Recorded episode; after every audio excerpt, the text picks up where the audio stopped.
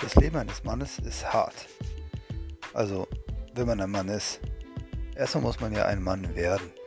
Und wenn man ein Mann ist, ist man für gewöhnlich erwachsen. Und als Erwachsener wird es auch nicht leichter. Es ist hart. Und obwohl man erwachsen ist, kann man ganz viele Dinge nicht. Und darum geht es hier.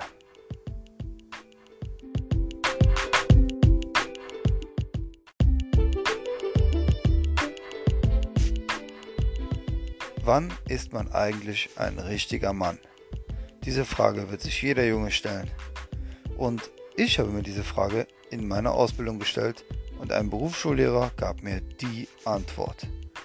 Jungs, sagte er, ihr seid erst richtige Männer, wenn ihr drei Dinge getan habt. Wenn ihr einen Baum gepflanzt habt, ein Kind gezeugt und ein Buch geschrieben habt. Joa, dachte ich mir. Ich stieg ins Auto, ab zum Gartencenter. Ich habe mir für 10 Euro ein kleines Bäumchen gekauft, bin in den Garten meiner Eltern gefahren, habe ein Loch gebuddelt, habe den Baum reingestellt und Erde drauf getan. Dann habe ich ein Liter Wasser drüber gekippt und fühlte mich enorm männlich. Nein, Quatsch. Ich habe den Baum gepflanzt und es war alles wie immer. So, einige Jahre später habe ich ein Kind gezeugt. Der Junge ist jetzt vier Jahre alt und ich bin immer noch nicht viel männlicher nach dem Baum und dem Kind.